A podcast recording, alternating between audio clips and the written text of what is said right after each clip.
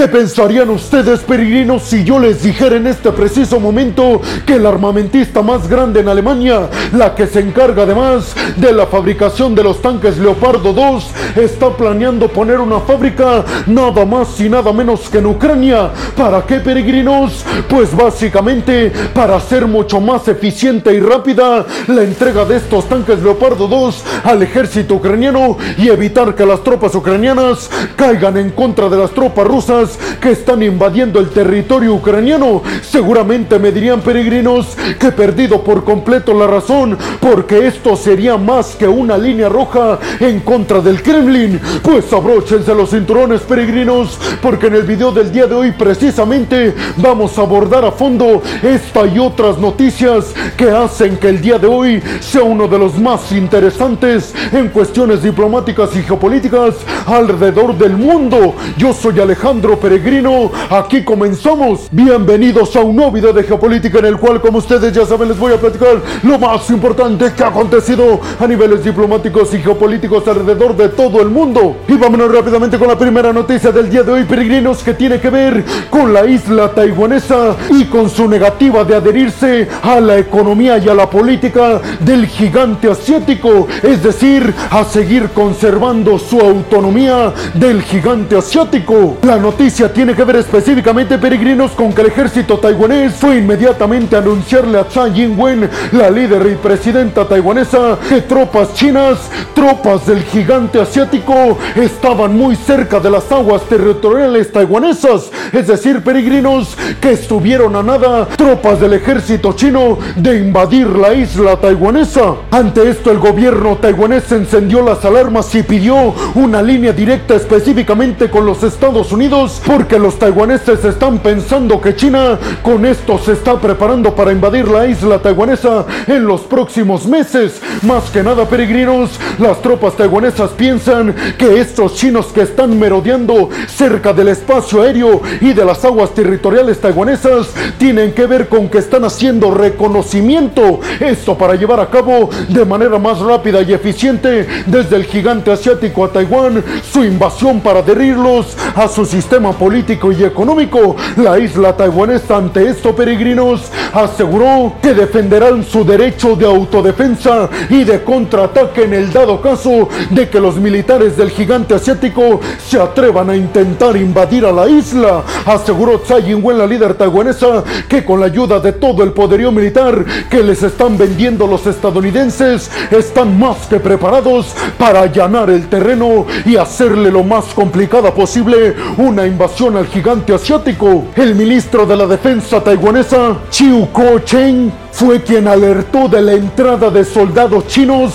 a los territorios limítrofes de la isla taiwanesa. Sin embargo, quiso dejar bien en claro, peregrinos, que estas tropas del gigante asiático no pasaron a las aguas territoriales taiwanesas, es decir, que siempre se mantuvieron a 44.5 millas de distancia de la costa taiwanesa. Hay que recordar, peregrinos, que el líder chino Xi Jinping aseguró que va a agotar por completo todas y cada una de las alternativas para adherir a la isla taiwanesa por la vía pacífica, pero aseguró que si se necesita, no dudará el ejército del gigante asiático en utilizar la fuerza contra los taiwaneses. Y la isla taiwanesa, por su parte, peregrino, sigue comprometida con Estados Unidos a seguirle comprando poderío militar y sobre todo Estados Unidos sigue comprometido con empezar a entrenar a tropas taiwanesas para que les repito, en el dado caso de que el gigante asiático pretenda invadir la isla, les sea mucho más complicado de lo que piensan. ¿Ustedes qué opinan, peregrinos? ¿Creen realmente que China esté tanteando el terreno para una invasión a Taiwán? Y sobre todo, ¿creen realmente que si China toma la decisión de invadir a la isla, Estados Unidos saltará a su rescate en contra del gigante asiático? Y vámonos rápidamente con la segunda noticia del día de hoy, peregrinos, que tiene que ver con lo que ya les adelanté al principio de este video. Y es que el armamentista más grande en Alemania, la encargada de la fabricación de los tanques Leopardo 2, que por cierto son los que más van a estar llegando a Ucrania por parte de los aliados occidentales, pues esta armamentística alemana se está pensando seriamente en la posibilidad, escuchen bien peregrinos, de ir a poner una fábrica nada más y nada menos que en Ucrania. La armamentista alemana Raymond Zoll estuvo pensando seriamente y dijo que en los próximos meses pudieran estar tomando la decisión de si sí o no abren una fábrica de poderío militar nada más y nada menos que en Kiev, la capital ucraniana. Dijo que con esto harán mucho más eficiente y rápida la entrega de poderío militar y específicamente de tanques Leopardo 2 a Ucrania, pero además aseguró a Alemania que esto ayudará a que la economía ucraniana se acelere por completo y nuevamente. Según la armamentista alemana, esta planta en Ucrania costaría alrededor de 200 millones de euros y tendría la capacidad de, escuchen bien peregrinos, fabricar al menos 400 tanques Leopardo 2 por año. Es decir, que el abastecimiento al ejército ucraniano de estos tanques Leopardo 2, en el dado caso de que esta armamentista alemana abra una fábrica en Ucrania, estaría por completo garantizada. Sin embargo, peregrinos, ustedes se estarán preguntando, pero peregrino,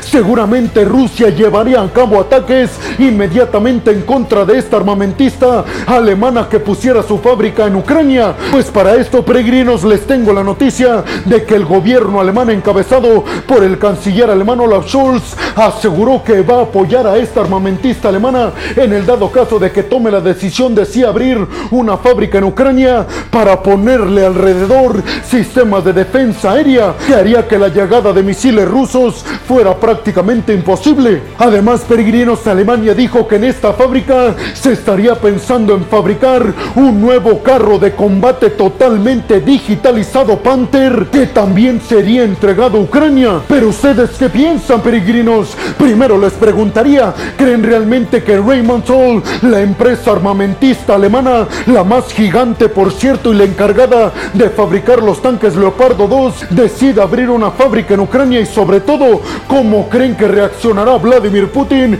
en el dado caso de que la armamentista alemana sí tome la decisión de abrir esta fábrica nada más y nada menos que en Kiev? Y vámonos rápidamente con la tercera noticia del día de hoy, peregrinos, que tiene que ver con un anuncio que realizaron desde Ucrania tanto las fuerzas militares ucranianas como el presidente ucraniano Volodymyr Zelensky al respecto de que acabaron por completo, es decir, que destruyeron dos bases militares rusas en la zona de Melitopol. El alcalde de Melitopol fue el encargado de dar esta noticia primero, peregrinos, y aseguró que cientos de soldados rusos han perdido la vida en este ataque. Mientras tanto, en el mensaje que ofreció el presidente ucraniano Volodymyr Zelensky en su cuenta de Twitter, aseguró que Melitopol estaba considerada por Rusia como una zona estratégica y por la cual iba a abastecer a todas las tropas rusas que estuvieran alrededor del este de Ucrania. Pero dijo Zelensky, con este ataque acabamos de dar un golpe certero en contra de las intenciones de Vladimir Putin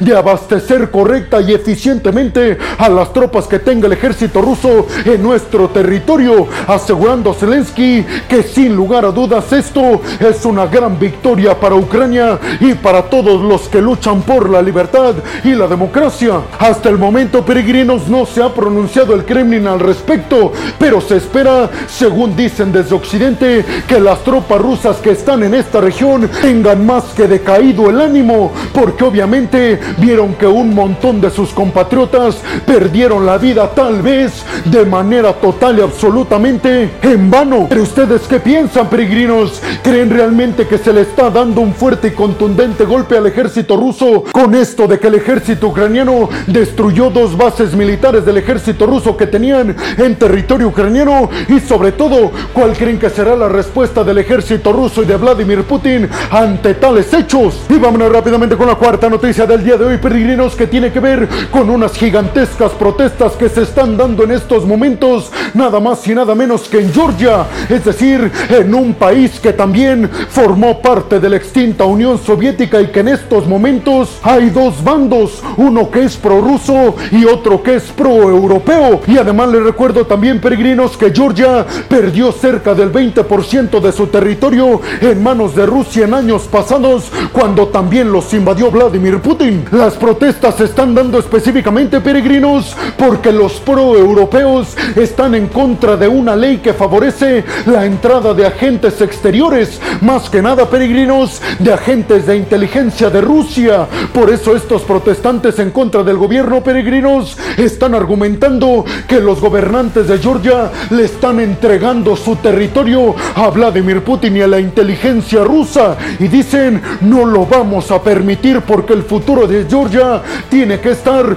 con las democracias y con las libertades que promueven desde el bloque de la Unión Europea. ¿Ustedes qué piensan, peregrinos? Porque tal vez seguramente ustedes solamente están viendo Ucrania, pero con esta noticia se darán cuenta de que también Georgia está peleándose su futuro, si ser de Rusia o ser del mundo democrático globalizado capitalista y libertario, es decir, irse con el bloque de la Unión Europea. Y vámonos rápidamente con la quinta noticia del día de hoy, peregrinos, que tiene que ver con un pronunciamiento que hicieron oficialmente desde China, y es que aseguró el ministro de Asuntos Exteriores del gigante asiático, Qin Gang, que no entiende por qué Estados Unidos y los europeos están aferrándose a ir en contra de China, sobre todo con el pretexto de que le están entregando poderío militar y armas a Rusia para combatir a los ucranianos. Dijeron desde China que no entienden esta problemática que hay con Occidente y siguió negando la hipótesis que tiene Estados Unidos de que China ha estado entregando poderío militar a Rusia para enfrentar a los ucranianos. Dijeron desde Pekín, no podemos creer que piensen que estamos ayudando a Rusia si nosotros fuimos los que presentamos recientemente una propuesta para un acuerdo de paz entre rusos y ucranianos. Sin embargo, peregrinos, todavía desde Occidente voltean a ver cuidadosamente a China porque intuyen que es cuestión de tiempo para que desde el gigante asiático empresas de drones militares los empiecen a entregar al ejército ruso. ¿Ustedes qué piensan, peregrinos? ¿A quién le creen? Occidente que dice que China sí le está vendiendo poderío militar a Rusia o que planea hacerlo en las próximas semanas o le creen a China que dice no lo ha hecho y no planea hacerlo y que esto solamente lo están agarrando como pretexto los occidentales para frenar a China y evitar que se convierta en la principal potencia mundial y que no le arrebate el puesto a los Estados Unidos. Y vámonos rápidamente con la sexta y última noticia del día de hoy, peregrinos, y es que tiene que ver con palabras que pronunció Ryabkov,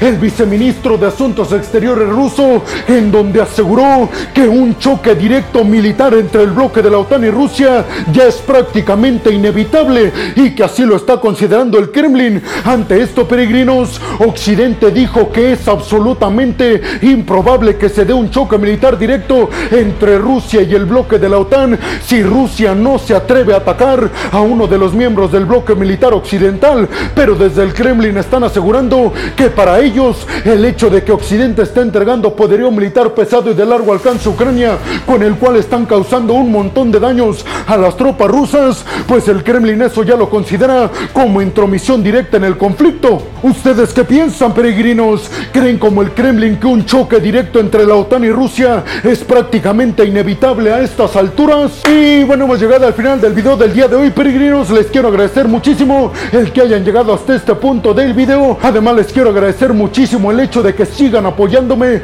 constantemente. Sin ustedes, peregrinos, yo no podría seguir haciendo lo que más me apasiona en el mundo. Así que muchas, pero muchas gracias, peregrinos. Sin más por el momento, nos vemos en el siguiente video de Geopolítica. Hasta la próxima.